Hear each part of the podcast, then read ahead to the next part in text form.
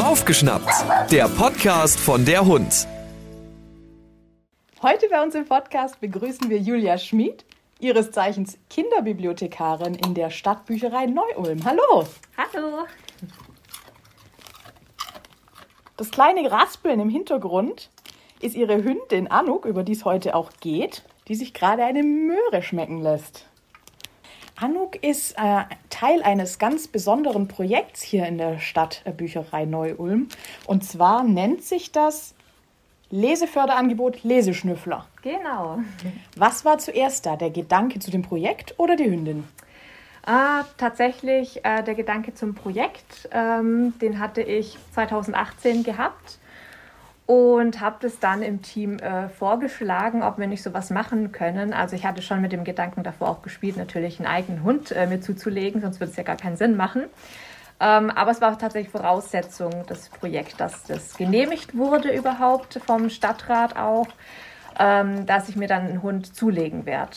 Ähm, das, ja, dass ich sie einfach mitnehmen kann, auch natürlich dann ins Büro, da ist sie immer bei mir dabei schon seit sie ein kleiner Welpe ist und seit Oktober letzten Jahres ähm, ist sie jetzt auch oder setze ich sie auch tatsächlich ein in der hundgestützten Leseförderung. Ihr habt also eine Ausbildung absolviert, damit Anuk in der Bücherei mitarbeiten darf. Und ist das eine Schulhundausbildung oder ist das eine andere Ausbildung? Genau, wir haben eine Schulhundausbildung gemacht beim äh, Schulhundeverein Bayern. Das war dann in München und die ging ein ganzes Schuljahr. Wir waren an neun Terminen dort und am, äh, zum Schluss, da gab es dann auch eine Prüfung. Da haben wir einmal eine praktische Prüfung gemacht und eine theoretische Prüfung habe ich auch machen dürfen. Und davor durfte ich auch ein Konzept noch dafür schreiben, also was ich vorhabe dann mit der Anuk hier in der Bücherei zu machen. Und äh, ein Prüfungsvideo gab es auch noch, ähm, wo einfach geschaut wurde, wie gehe ich dann mit dem Hund um, wie interagiert die Anuk auch mit Kindern, dass man das einfach äh, sehen konnte oder die Prüfer das sehen konnten. Was war denn Teil der Ausbildung? Was habt ihr da gemacht? Also ich hatte ganz viel Theorie gelernt äh, Richtung, ja, was, also wie lernt ein Hund überhaupt? Dann, wie drückt sich der Hund eben aus? Woran sehe ich, dass jetzt die Anuk gestresst ist? Das ist ja auch wichtig, wenn jetzt sie, wenn wir mit Kindern arbeiten und sie ist halt mal gestresst, ist ja auch nur ein Lebewesen und hat auch mal gute und mal schlechte Tage. Und dass ich einfach schon, bevor irgendwas passiert, weil ein Hund ist halt nun mal ein Tier und könnte auch mal schnappen, dass ich einfach rechtzeitig sehe, oh, jetzt ist sie gerade gestresst, jetzt sollte ich sie vielleicht einfach aus dieser Lesefördermaßnahme jetzt dann mal rausholen und einfach sagen, okay, das beenden wir jetzt heute und dann geht es vielleicht beim nächsten Mal einfach dann länger. Was hat denn Anouk speziell gelernt in der Ausbildung? Wir hatten eben äh, einen praktischen Teil und das waren dann Übungen wie zum Beispiel, ich soll sie auf die Decke schicken, dass sie da einfach ja also ist ja eine Schulhundausbildung, man muss ja immer im Kontext sehen, okay, das, da steht ein Lehrer vor 30 Schülern in einem Klassenzimmer und der Hund, der ist da dann frei mit dabei und hat auch seine Box in der Ecke und dann ist irgendwie eine Rangelei zwischen zwei Kindern. Der Lehrer muss jetzt da hin und eingreifen, dann muss der Hund praktisch weggeschickt werden können. In diesem, mit diesem Hintergrund ähm, hatten wir eben das dann gelernt, was ich aber natürlich auch einsetzen kann. Jetzt klar, der Leseraum ist nicht so groß, aber es ist trotzdem praktisch mal Anuk einfach auf die Decke schicken zu können, zu sagen, okay, du wartest jetzt mal da, wenn auch ein Kind vielleicht äh, doch an dem Tag vielleicht ein bisschen ängstlicher ist. Man weiß es ja einfach nicht, genau. Was wir auch gelernt haben, Abruf von ähm, Futter. Das also so als Anti-Giftköder-Training kann man sagen, was auch wieder mit dem Hintergrund Schule zu tun hat. Auf dem Pausenhof liegen auch viel gerne Sachen rum oder auch mal im Klassenzimmer vielleicht, dass die Kinder doch mal was fallen lassen, dass man einfach auf eine freundliche Art und Weise ähm, vom Futter abrufen kann. Und dann haben wir natürlich auch noch für die Schulhundarbeit bzw. Büchereihundarbeit ähm, Tricks gelernt, also wie zum Beispiel gerade das äh, Zieh, das Signal Zieh, dass sie etwas ziehen kann ähm, oder wir hatten auch Glücksräder ähm, dabei gehabt. Ja, wir durften uns auch ein bisschen ausprobieren natürlich. Und die hatten ganz viele tolle Materialien dabei. Das war wie im kleinen Paradies. Nun ist ja die Ausbildung Schulhund und Büchereihund doch mit dem Ziel zumindest ein bisschen was anderes. Also du sagtest schon, äh, beim Schulhund steht ein, eine Lehrkraft vor vielen Kindern.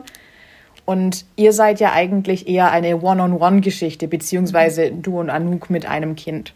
Genau. Hat sich denn da noch was anpassen müssen in der Ausbildung oder habt ihr da alles rausgezogen, was ihr für den Alltag braucht? Wir haben das so praktisch rausgezogen. Also es gibt halt einfach noch keine Ausbildung für Büchereihunde. Es gibt zwar die Lesehunde, aber das ist nochmal ähm, was anderes. Da kann ich auch nicht viel dazu sagen, weil ich diese Ausbildung oder das Seminar nicht gemacht habe. Ich kann jetzt eben nur von Schulhunden sprechen wo ich mich auch einfach dann äh, sehe. Also ist ja auch jetzt nicht gesagt, dass wir jetzt nur bei dieser Einzelleseförderung bleiben. Eventuell entwickelt sich das auch noch in eine andere Richtung, äh, dass wir vielleicht doch auch mal eine Klassenführung machen, wo dann auch mehr Kinder dabei sein werden. Insofern ist es dann schon gut, dass die Anuk und ich so eine Schulhundausbildung äh, gemacht haben. Bringt Anuk denn bestimmte Charakteristiken mit oder Wesenszüge, die sie für die Arbeit besonders gut geeignet machen? Ja, also sie ist auf jeden Fall ein total äh, kinderfreundliche, insgesamt menschenfreundliche Hund. Also sie ist total neugierig und liebt alle Menschen äh, und lässt sich total gerne streicheln, was sich natürlich da auch sehr anbietet, dass die Kinder dann auch einfach ähm, die Anuk während der Leseförderung dann streicheln können und selbst äh, dann in entspannten Modus dann schalten können. Ihr könnt Anuk jetzt ja gerade nicht sehen, und die guckt mich gerade mit ganz großen braunen Augen an. Die ist ein ganz flauschiger Hund mit langem Fell und einem Gesicht mit einer weißen Blässe und leicht dunklem Fell und ähm, leicht braunem, blondem Fell. Hast du dir Anuk aus dem Wurf, aus ihren Geschwistern auch bewusst so ausgesucht? Ja, also ich durfte mir äh, einen Hund raussuchen und die Anuk, die hatte noch ähm, acht Geschwister gehabt, ähm, wobei dann eine leider nach der Geburt recht schnell gestorben ist. Aber mhm. es waren hm. insgesamt eben vier Hündinnen und vier Rüden. Und ich wollte von vornherein auf jeden Fall eine Hündin haben. Eine Hündin hat die Züchterin behalten, um weiter zu züchten. Und dann durfte ich mir von den drei übrig gebliebenen eine raussuchen. Und ja, die Anuk beim ersten Kennenlernen sozusagen, wo ich dann auch ähm, mir eine aussuchen durfte, da lag die total entspannt. Es war ein ganz heißer Sommertag. Und alle anderen Hunde kamen schon so um mich rumgetorkelt und waren neugierig. und die Anuk, die hat geschlafen erstmal. Ich dachte schon so, okay, das ist eigentlich ganz cool, wenn der Hund schon so entspannt ist. Und mhm. ja, ich wusste ja im Hintergrund, wofür möchte ich den Hund haben und habe den natürlich schon sehr gezielt ausgesucht. Also auch gerade die Züchterin habe ich mir sehr gezielt ausgesucht, die Rasse auch, weil ich einfach ähm, ja jetzt keinen ganz lebendigen Hund haben konnte, so ein Border Collie zum Beispiel, der einfach gefordert werden möchte. Das kann ich der Hund dann hier nicht bieten. Apropos Rasse, Anuk ist ein Canilo. Was ist denn das bitte? Das ist eine recht neue Rasse. Äh, die gibt es jetzt erst seit 2013. Ursprünglich äh, gab es die Elo-Linien und dann hat eine Züchterin gesagt, na, das, da passt jetzt einfach nicht mehr rein. Sie möchte nicht mehr bei den Elos züchten und hat dann eine eigene Rasse entwickelt. hat gesagt, okay, ich möchte jetzt Canilos züchten und da sind auch andere auf den Zug mit aufgesprungen. Sie einfach gesagt haben, da gibt es keine Neueinkreuzungen dann mehr von Kleinspitz oder Eurasier und sowas, ähm, sondern nur noch eben aus den alten Elo-Linien, die werden weiter ähm, gezüchtet. Und daraus entstehen dann die Canilos. Und die Canilos gibt es auch nur in einer Größe. Das sind die mittelgroßen. Und bei den Elos gibt es eben die kleinen und die großen. Bei den Canilos wird eben ganz viel Wert auf die Aufzucht gelegt, dass die in der Familie aufwachsen müssen im Haus. Es gibt keine Zuchtmiete, dass die äh, Hündinnen praktisch nicht kurz vor der Geburt praktisch zum Züchter wieder zurück äh, müssen, um dann zu werfen, was halt total Stress für die Hündinnen dann wäre und das würde sich negativ auf die Welpen dann auswirken. Und die Hündinnen werden auch insofern geschützt, dass die äh, mindestens eine Läufigkeit aussetzen müssen, bevor sie dann wieder gedeckt werden dürfen, einfach zum Schutz und zum Wohl der Tiere. Und jeweils eine Zuchtstätte, die darf nicht mehr als drei Hündinnen haben dass einfach nicht äh, ja, der Lebensunterhalt damit verdient wird, sondern dass es eben, eben ein Hobby ist, wo man einfach ja auch sein Herzblut reinsteckt. Und deine Anuk ist also jeden Tag mit dir in der Bücherei und du bist ganztägig angestellt und, mhm. und arbeitest auch mit ihr den ganzen Tag hier. Genau, also ähm, ich setze sie an zwei Nachmittagen ein. Mhm das ist ja ganz wichtig, dass die Hunde da auch Pause haben. Also, dass die einfach nicht ja, übermäßig gestresst werden. Also, das Oberste oder das Wichtigste ist einfach, dass sich der Hund auch wohlfühlt. Nicht nur die Kinder, sondern eben auch der Hund. Da muss auch Rücksicht drauf genommen werden, zwecks Tierschutz und so. Absolut. Man kann sagen, ob sie jetzt dann zu Hause bei mir dann schläft und ich sitze da am Computer oder sie ist dann hier mit in der Bücherei. Also wir haben hier auch ein äh, Büro, da kommen keine Kunden her oder auch die Kollegen kommen nicht ständig. Also sie hat hier wirklich ihre Ruhe hört halt ein bisschen Tastatur klappern oder wenn ich mal am Telefon bin, aber das ist sie, wie gesagt, von klein auf schon gewohnt. Äh, da begleitet sie, sich, sie mich schon seit sie ein Welpe ist mit ins Büro. Sie weiß dann ganz genau unseren Tagesablauf, dass wir mittags dann in der Mittagspause eine Runde drehen durch den Park hier und nachmittags ähm, schläft sie normalerweise. Das ist natürlich jetzt eine Umstellung, wenn jetzt am Dienstag und Donnerstagnachmittag die Kinder dann auch kommen, dass sie da jetzt dann nicht nur schlafen kann, dass da eben noch andere Kinder sind, äh, die vielleicht uns auch mal streicheln möchten, ähm, weil sie das dann schon auch genießt. Also sie ist ein Hit beim Publikum sozusagen. Total, sie kommt total gut an. ist ja dann schön, dass es ihr auch so gut gefällt, dass es auf Gegenseitigkeit beruht. Ja, doch, muss man echt sagen. Und ja, wir bauen ja auch immer wieder so kleine Spiele dann ein äh, mit den Kindern, dass die einfach ja das äh, Textverständnis dann zum Beispiel auch abgefragt äh, wird. Und das findet die Anuk auch ganz toll, ähm, dass sie da kleine Tricks machen darf. Du hast ja schon gesagt, ihr seid an zwei Nachmittagen in der Woche unterwegs, beziehungsweise buchbar, nehme ich an. Wie mhm. funktioniert das denn, wenn ich jetzt eine Mama bin oder ein Papa, deren oder dessen Kind gerne in dieses Programm möchte? Wie funktioniert das? Direkt, die Eltern können sich jetzt nicht anmelden oder ihr Kind anmelden. Das läuft alles über die Grundschulen in Neu-Ulm. Die Lehrer, die kennen ihre Schützlinge sozusagen am besten und wissen, okay, die, der oder die äh, hat noch ein bisschen Leseförderbedarf. Die können sich bei mir melden und bekommen dann einen Gutschein zugeschickt, den sie ausfüllen können für das Kind. Und an den Gutschein angehängt ist auch eine Einverständniserklärung für die Eltern, wo dann drin steht, ja, ich bin damit einverstanden, mein Kind hat keine Hundehaarallergie und keine Angst vor Hunden. Und dann können die Eltern direkt mit mir die ähm, Termine ausmachen. Bis zu fünf Termine äh, gibt es dann pro Kind und das ist dann einmal in der Woche außerhalb der Schulferien. Wie lang dauert so ein Termin? 30 Minuten. Wie können wir denn uns so einen Termin vorstellen? Das Kind kommt hier zum Gebäude rein und was passiert dann? Dann hole ich das Kind ab ähm, und wir gehen dann erstmal in den Leseraum. Ich hole dann die Anuk immer danach rein weil beim ersten Termin, da gibt es so ein Regelspiel, dass erstmal die Regeln aufgestellt werden, spielerisch. Wie verhalte ich mich der Anuk gegenüber richtig? Und das sollte die Anuk eben noch nicht dabei sein, dass die Kinder eben erstmal lernen, okay, wo kann ich die Anuk überhaupt streicheln? Dafür habe ich dann auch einen Plüschhund, wo die Kinder das einfach erstmal dann probieren können, ohne dass die Anuk jetzt da irgendwie dann gestresst wird. Und deswegen ist es einfach so die, der Ablauf, dass zuerst die Kinder, das, also das Kind, ist ja immer eine Einzelleseförderung, das Kind geht in den Raum. Danach hole ich die Anuk dazu, dann ist erstmal kurze Begrüßung und anschließend wird dann was gelesen. Und je nach Tageslaune auch von Anuk, von dem Kind, ähm, entscheide ich dann recht spontan auch, ob wir noch ein Spiel hinterher eben machen oder ob es einfach nur eine reine Leseeinheit an dem Tag ist. Wie hilft Anuk denn konkret den Kindern bei der Leseförderung? Also erstmal ist ganz wichtig, dass die Anuk einfach dann einen entspannenden Eindruck, sage ich mal, hinterlässt oder die Kinder in einen entspannten Modus dann bringen kann.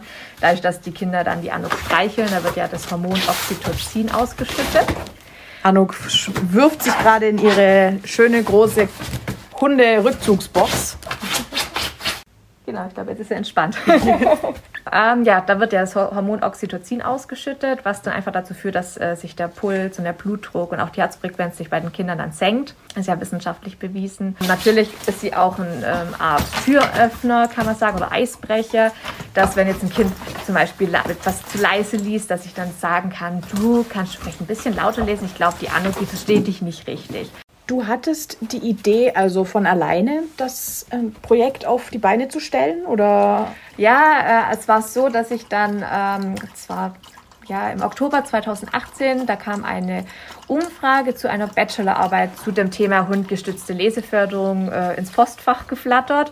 Und ich habe das dann gesehen und es auch dann ausgefüllt und so, nein, wir haben das nicht. Und dann hat es so angefangen zu rattern, naja, warum haben wir es eigentlich nicht? Ich möchte ja eh einen Hund haben und ich bin Kinderbibliothekarin, also besser geht's ja eigentlich nicht. So entstand die Idee praktisch da dazu. Und von der Idee bis äh, zum tatsächlichen Büchereihund, der hier neben uns sitzt und sich streicheln lässt, ist wie viel Zeit vergangen? Also wenn man rechnet jetzt von der Idee 2018, bis ich sie jetzt wirklich einsetze, ähm, 2021, drei Jahre. Ich musste, muss allerdings dazu sagen, ich musste dafür auch noch umziehen. ja, und eben den Hund dann auch raussuchen und eben erstmal in die Hundeschule gehen, so das kleine Alphabet und einmal eins für die Hunde praktisch erstmal beibringen, bis dann die Schulhundausbildung losgehen konnte. Das war dann im Oktober 2020. Genau, da haben wir angefangen mit der Ausbildung und die im Juli 2021 beendet Und zum Schuljahr, äh, zu diesem Schuljahrbeginn hatten wir dann eben gesagt, so jetzt fangen wir an. Wie ist denn der Übergang ähm, gewesen von der Theorie beziehungsweise von dem Mensch-Hund-Team noch in Ausbildung bis zu dem Mensch-Hund-Team im tatsächlichen Einsatz? Hat das gut funktioniert? Ja, also ich war natürlich total ähm, aufgeregt, weil ich ja auch noch keine Erfahrung jetzt äh, da hatte. Und es ist natürlich schon, ja, man hat ein, ein Tier und ein Kind äh, in dem Raum. Man muss praktisch wirklich Augen und Ohren offen haben und ähm, schauen, okay, was möchte das Kind jetzt vielleicht gerade, was hat es für Bedürfnisse und gleichzeitig auch schauen, was hat der Hund jetzt für Bedürfnisse und auch darauf irgendwo eingehen und ähm, ja, vermitteln praktisch und trotzdem das Ziel nicht aus den Augen verlieren, so Spaß am Lesen und trotzdem natürlich auch ein bisschen Lesen ähm, beibringen. Also wenn das Kind jetzt sich verspricht, dass ich nicht die ganze Zeit kritisiere, na, du machst das falsch, dass ich eher dann sage, ah, guck mal, das lesen wir vielleicht nochmal und dafür dann natürlich das Kind dann auch loben kann, dass es das gut gemacht hat.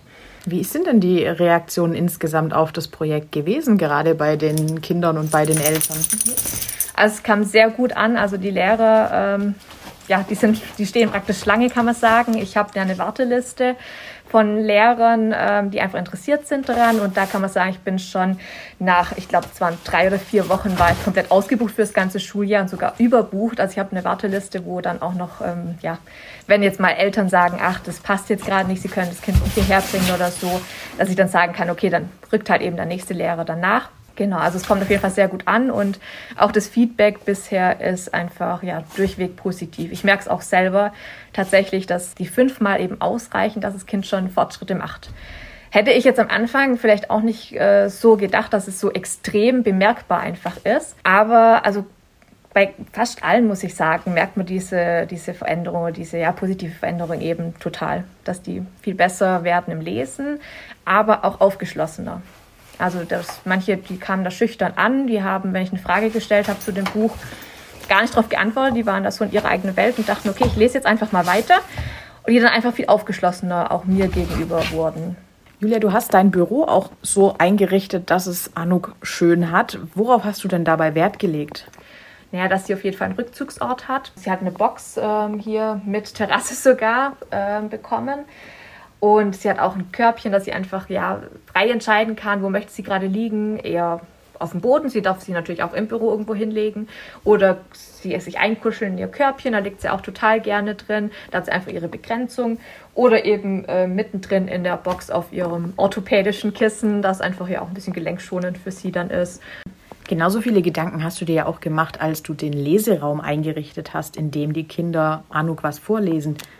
Beschreib doch mal für uns, welche Ideen du da hattest. Also den Leseraum, das ist ein relativ kleiner Raum, aber wir haben den richtig schön gemütlich eingerichtet. Das ist auch in Anlehnung entstanden an die Stadtbibliothek in Offenbach, an die Jasmina Rosenau, die mit ihrer Bonnie da das, äh, die Leseförderung auf vier Pfoten anbietet. Da habe ich ein bisschen abgeschaut und fand es einfach total schön, ihre Ideen.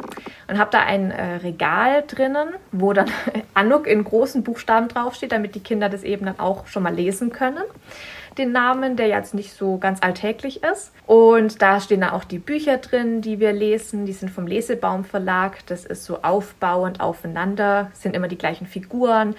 Und ja, dass die Kinder einfach ein bisschen vertraut werden mit den Figuren, so ein bisschen ja, Freundschaft schließen können. Und da kann ich eben dann auswählen, auf welcher Leseebene befindet sich gerade das Kind und kann dann die Bücher auch da dementsprechend dann eben auswählen.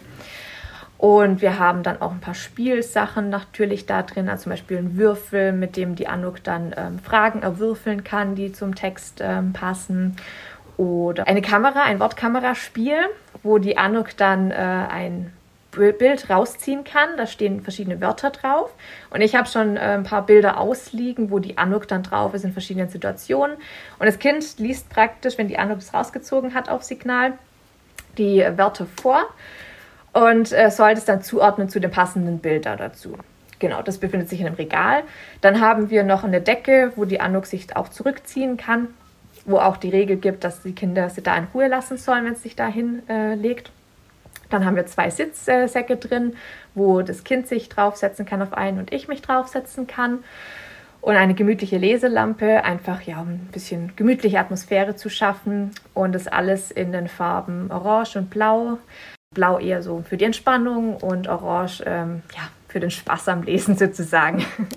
Du sagtest schon, ihr habt auch Karten, auf denen Anuk abgebildet ist, die für Spiele eingebunden werden. Sprich, Anuk ist nicht nur zum Streicheln und zum Entspannen während des Lesens da, sondern ihr habt auch tatsächlich Material für das Projekt mit Anuk drauf erstellt. Genau, ja. Also das ähm, entwickle ich auch dann selber. Wie gesagt, auch immer im Hinterkopf, was habe ich äh, an dem Tag, als ich da in Offenbach war, bei der Jasmina ähm, mitgenommen, gesehen. Ähm, und wir tauschen uns auch immer noch aus. Das ist einfach total wichtig, ähm, ja, in jeglicher Hinsicht, dass wir einfach ja auch uns gegenseitig Feedback auch geben können. Wie machst du es? Äh, wie mache ich das? Wird das Projekt denn von der Stadt gefördert? Also wir werden da unterstützt finanziell. Wir haben zum Beispiel jetzt die Ausbildung eben gezahlt bekommen, komplett. Und alles, was halt so die Einrichtung eben angeht, was das Projekt an sich jetzt betrifft, ähm, das bekommen wir ähm, gezahlt. Und was sicher ist, Anuk ist die beliebteste Mitarbeiterin im ganzen Team, nehme ich an. Ja, auf jeden Fall. Wie eine Kollegin so schön sagt, das beste Pferd im Stall. Wenn uns jetzt gerade jemand zuhört, der oder die selbst in der Bücherei mitarbeitet, sei es freiwillig oder sei es angestellt und sagt, uh, das ist eigentlich eine tolle Idee, sowas würde ich auch gerne machen. Hast du Tipps, wie man sich am besten informiert? Ja, also wir bieten da tatsächlich auch bald ein Webseminar an. Meine Kollegin in Offenbach, die das Projekt bei sich schon seit 2015 umsetzt, ähm, wir haben uns da zusammengeschlossen und möchten es anbieten, dass man sich eben da informieren kann, wie sind dann die Schritte von A bis Z, wie komme ich dazu, wenn ich in der Bücherei arbeite, dass ich da einen Hund ähm, auch einsetzen kann. Einfach mal schauen dann, bei Eventilator wird es angeboten, das findet dann am 24. Juni statt. Genau, gerne dann anmelden. Ihr habt's gehört, schaut also einfach auf der Website der Stadtbücherei Neu-Ulm vorbei. Da findet ihr Julia, da findet ihr auch Anuk und da könnt ihr Kontakt aufnehmen, falls ihr auch so ein tolles Projekt in die Wege leiten wollt. Vielen Dank euch beiden. Sehr gerne. Danke, dass du da warst. Hör mal wieder rein. Das war Baufgeschnappt, der Podcast von der Hund.